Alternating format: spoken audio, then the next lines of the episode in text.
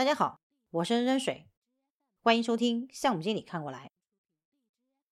我们在上一期节目里面啊，讲了当稳定的过程遇上敏捷，我们分析了在成熟的公司进行敏捷转型时候的阻力以及相应的对策。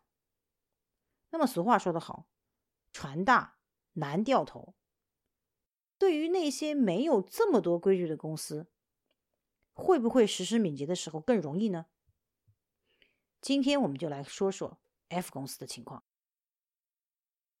F 公司呢是一家创业公司，成立初期啊只有六个人，俩销售，四个技术。为了生存呢，销售自然是竭尽所能的签单，那么技术呢也竭尽所能的实现。慢慢的。单子多了起来，快速交付就成了 F 公司的首要目标。我的老友 Johnny 呢，是他们的技术合伙人。从一开始的时候，他就采用了 Scrum 作为项目实施的框架。他呢，既是一名合格又认真的 PO，肩负着需求开发和管理的重任，又是一位尽心尽力的 Scrum Master。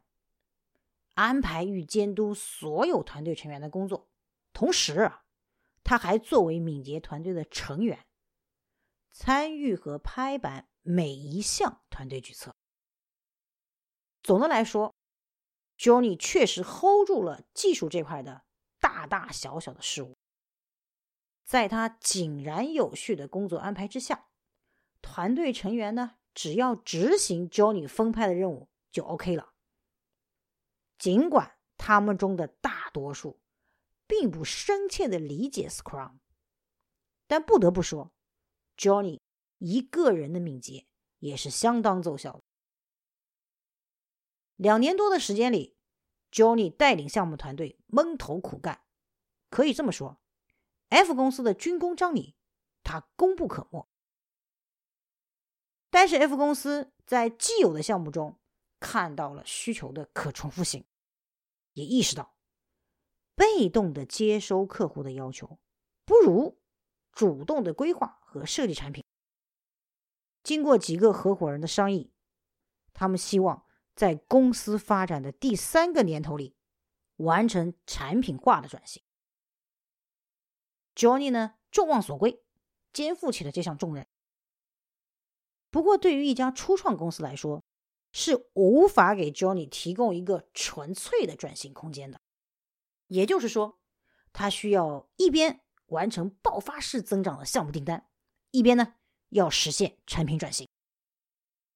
今年呢，团队已经激增到了八十人，Johnny 已是分身乏术，别说产品转型了，只要他在项目中的参与度一降低，交付就会遇到问题。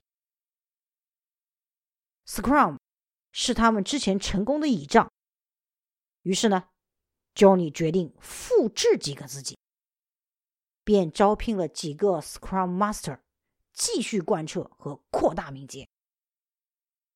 Johnny 是这么想的，他希望新来的 Scrum Master 呢，可以带出几个自己的翻版，或者干脆直接成为自己的翻版。这个想法。无疑呢是过于理想了。至于团队呢，早已习惯了接受安排、听命行事，而新招聘的 Scrum Master 是缺乏业务经验的。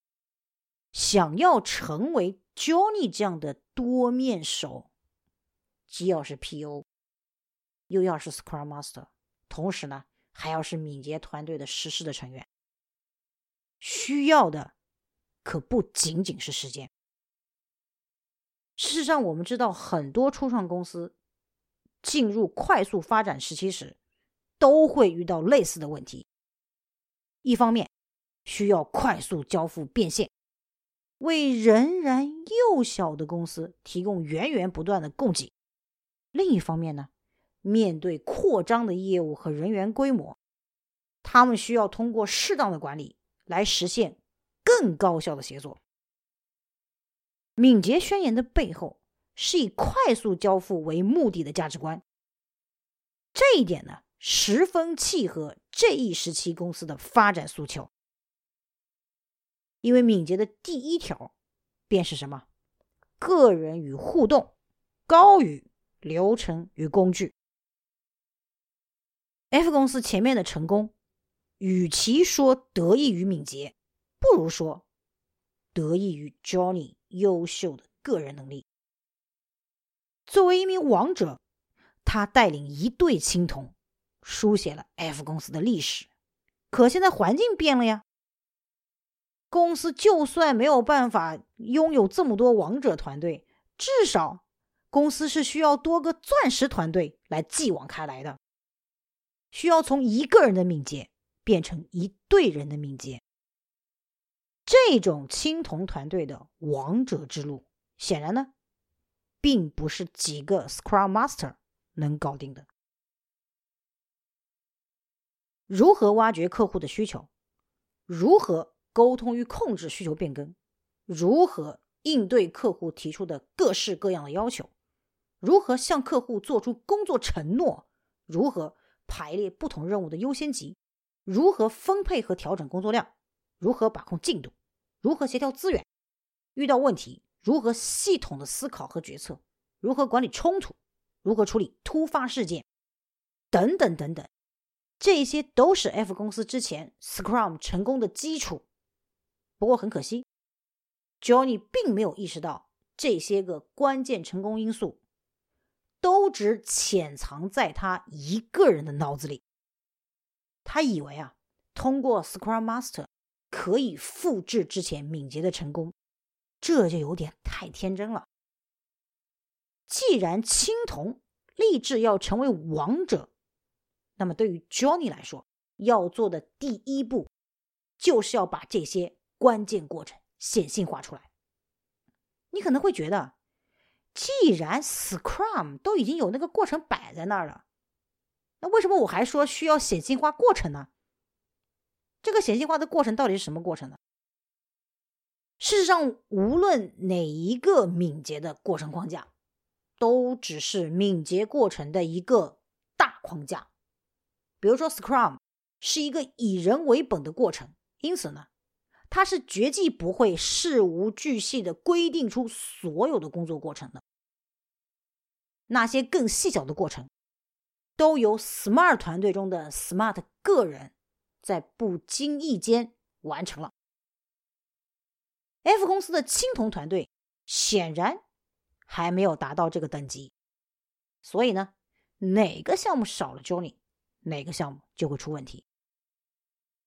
那么显性化工作过程有三个重要的步骤：第一步，识别出必要的工作内容以及这些工作内容之间的关系；第二步，明确执行这些工作内容所需要的角色和相关的职责责任；第三步，制定工作规程，说明工作内容以及完成这些工作内容所需要的步骤方法。工具、指南等等等等。